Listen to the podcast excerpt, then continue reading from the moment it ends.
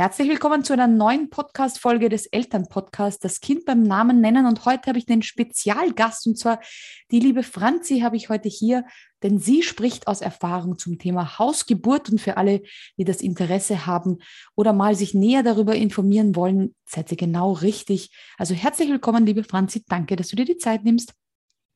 Sehr gerne. Vielen Dank für die Einladung. Ja, ich habe es schon angeteasert, es geht zum Thema Hausgeburt und ich weiß, auch in der Beratung mit ganz, ganz vielen Eltern ist das so ein Thema. Da haben viele eine Heidenangst und denken sich, oh Gott, wie kann man ein Kind zu Hause bekommen?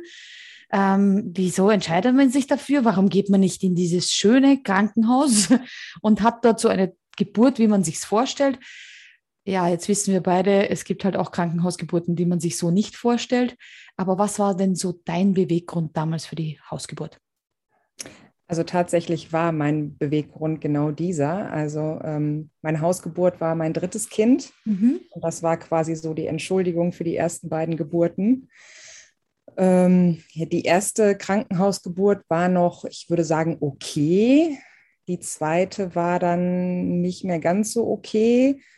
Wobei vielleicht auch einige sagen würden, naja, war jetzt nicht ganz so schlimm, mag vielleicht auch nicht ganz so schlimm gewesen sein, aber es war für mich kein Zustand, den ich nochmal erleben wollte. Mhm. Und deswegen ähm, stand für mich fest, als ich äh, mein zweites Kind als Neugeborenes im Arm hatte, sollte ich noch ein drittes Baby bekommen, kommt dieses zu Hause auf die Welt. Und so war es dann auch. Also du hast den Plan ja durchgezogen. Genau, den Plan habe ich durchgezogen. Ähm, als wir äh, mit unserem dritten Ü-Ei schwanger geworden sind, war so quasi der, der zweite Satz, den ich zu meinem Mann gesagt habe, äh, als ich gesagt habe, hier, wir bekommen da noch was. Ähm, aber das kommt zu Hause. Mhm. Und er hat gleich gesagt, juhu, das machen wir, oder war er eher so jemand, der sagt, wirklich? Er war skeptisch. Mhm. Er war skeptisch. Ne? Also er hat, äh, weil das so ähm, völlig außerhalb der Gesellschaft einfach ist, ne? weil alle immer meinen, das wäre sicherer und das wäre ja viel besser. Und wenn irgendwas passieren würde, dann hätte man ja direkt Zugriff auf wen auch immer, ne? Krankenschwester, Ärzte und so weiter und so fort. Und wir haben dann aber einfach, oder beziehungsweise ich hatte mich vorher schon mit dem Thema natürlich auseinandergesetzt und habe dann ihm ganz viele Dinge auch darüber erzählt und auch erklärt ne, und ihm auch meinen Beweggrund erklärt, warum ich das gerne möchte. Und dann haben wir eine ganz, ganz tolle Hausgeburtshebamme gefunden, die ihm auch noch ganz viel seiner Skepsis nehmen konnte.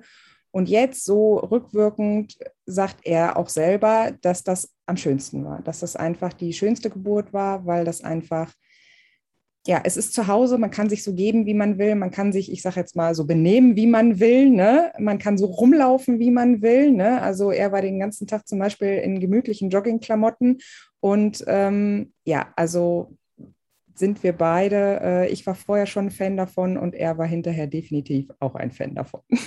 Sehr gut. Na, vielleicht äh, schaffen wir es ja in der Kürze, hätte ich gesagt, wir machen so eine kurze Frage-Antwort-Runde und ich stelle einfach so die Fragen, die so den Menschen, die sich dafür interessieren. Also ich bin nur stellvertretend für alle Skeptiker oder für alle, die sagen, oh, kann ich mir nicht vorstellen, hätte ich dir einfach jetzt so ein paar Dinge rübergeworfen und wir schauen mal, ähm, wo wir da landen. Aber ich weiß, dass zum Beispiel eine dieser Fragen immer ist, ja, aber was ist mit den Geschwisterkindern? Was ist, wenn die ähm, da sind? Wie ist das bei euch gelaufen mit den zwei Großen?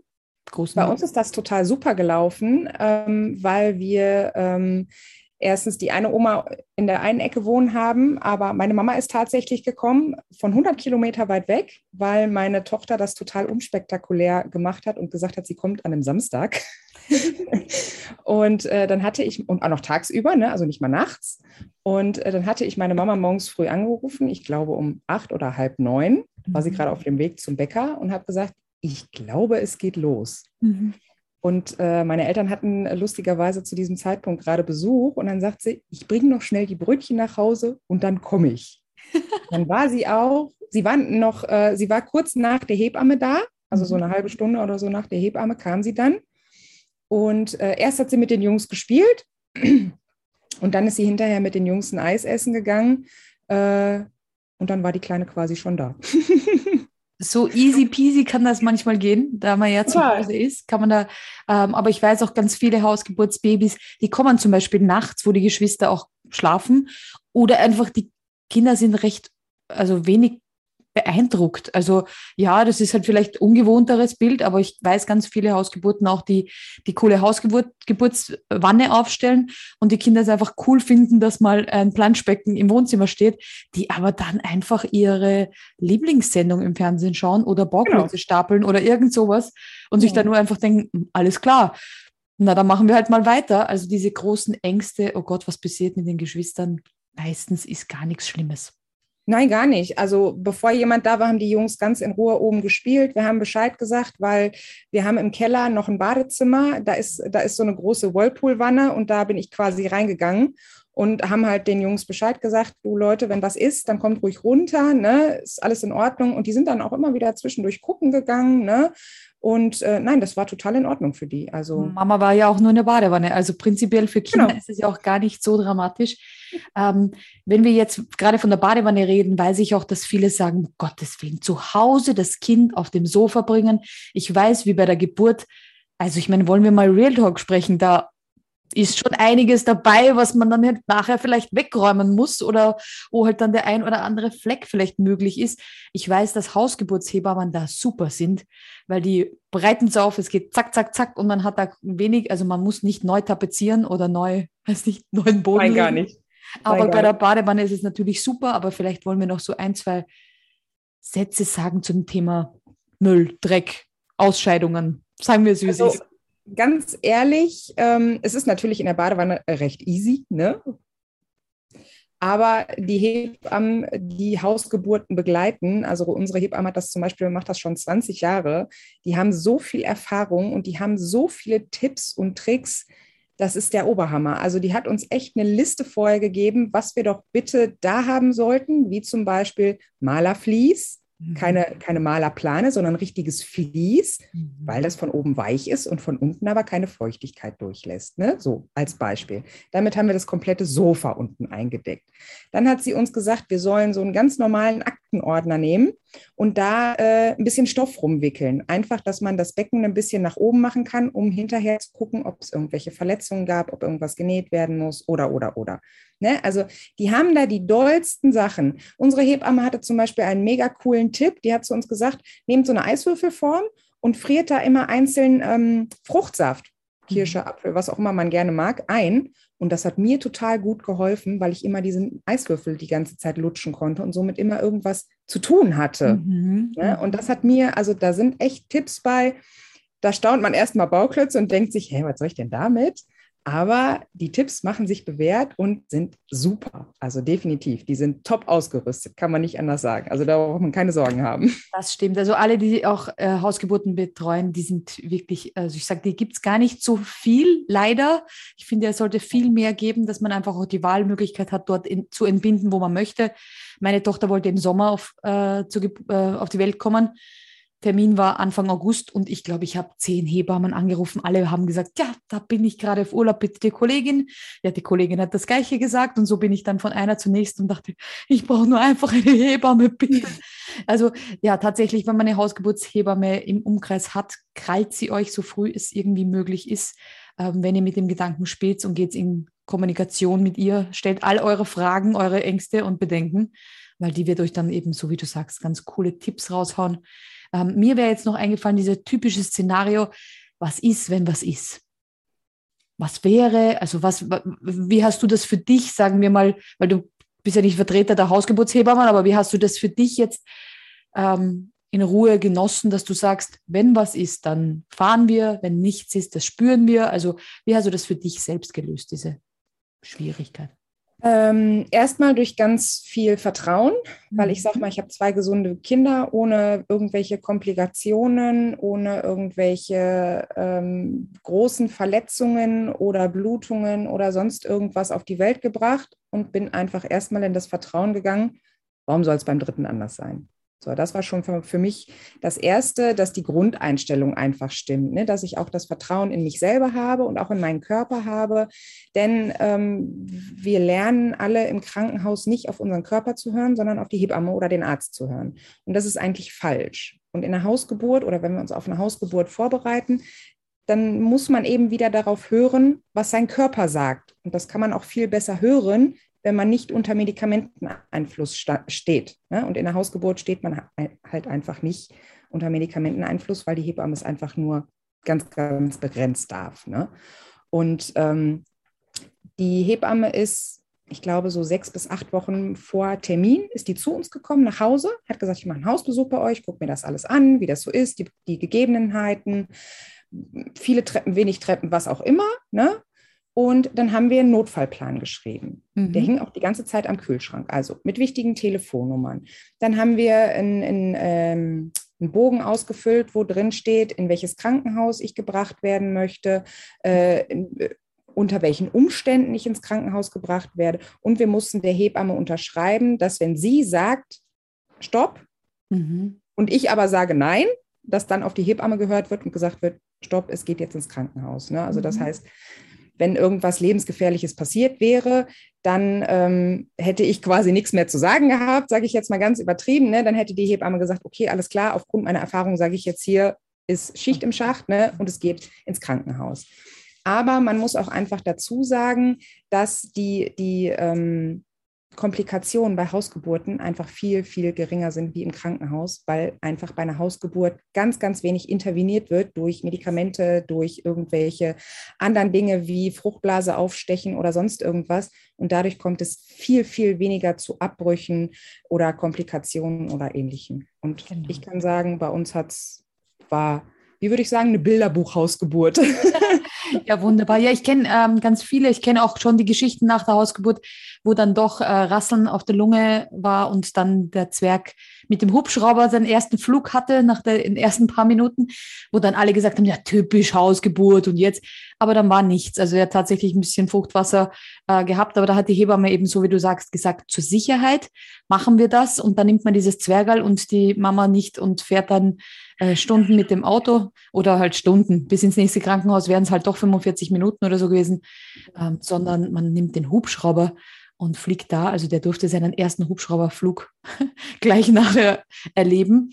Aber ich weiß, dass in ganz, ganz vielen Hausgeburten die Mütter sagen, es war deshalb so angenehm, weil ich hatte keinen Stress. Bei vielen Geburten im Krankenhaus braucht halt jemand das Bett. Es sind dann halt manchmal bei Vollmond zehn Geburten gleichzeitig auf drei Hebammen und jede Hebamme springt von einem zum nächsten und denkt sich nur, oh Gott, hoffentlich wird, das, wird der Kreissaal frei und schickt noch die eine spazieren, die nächste noch auf Normalstation oder aufs Zimmer und die nächste muss schnell entbinden und dann ist man halt unter Druck. Und dann unterstützt man halt die Frauen auch manchmal ein bisschen schneller Gas zu geben. Und ich kenne halt von unzähligen Geburtsberichten, dass ständig diese wie weit ist der Muttermund, wie weit ist der Muttermund, wie weit ist der Muttermund, wenn der Muttermund nicht in den nächsten zwei Stunden drei, 30 Zentimeter aufgeht, by the way, geht nicht, aber ich sage es jetzt extra übertrieben, ähm, dann müssen wir sofort intervenieren und dann müssen wir die Glocke holen und dann müssen wir das und das tun. Und das ist halt nicht. Du darfst dir halt bei der Hausgeburt die Zeit nehmen, die Hebamme ist da, die teilt sich auch nicht 15 Geburten zur gleichen Zeit ein. Genau, man hat eine 1 zu 1 Betreuung und das ist einfach genial. Und obwohl ich sagen muss, dass sie recht wenig bei uns war, also sie kam ganz am Anfang, als sie ankam, die mhm. arme Frau kam gerade von, die hatte eine Nacht vorher, hatte sie schon eine Geburt, also sie hatte, glaube ich, gerade zwei Stunden geschlafen oder so und ist dann direkt zu uns gekommen. Sie hat wirklich nur einmal nach dem Herzschlag geschaut, hat einmal geguckt, wie weit der Muttermund ist, hat sie gesagt, die Hälfte haben wir schon geschafft, mhm. hat sich in den Nebenraum gesetzt, hat gesagt, ich mache die Papiere schon mal fertig, hat uns komplett Raum gelassen für uns und hat gesagt, wenn irgendwas ist, ich bin nebenan, dann kommt, dann sagt Bescheid, dann ruft, dann macht was auch immer. Ne? Sagt sie, dann komme ich und dann ist in Ordnung. Und dann kam sie wirklich nur noch mal zum Schluss, mhm. als die Kleine quasi auf die Welt kam. Sagte, so, jetzt geht's los, ne? So mhm. quasi Endspurt, ne? Hat sich einen Handschuh angezogen, hat die kleine Eimer aus dem Wasser gefischt und dann war sie da. Also das war absolut entspannt.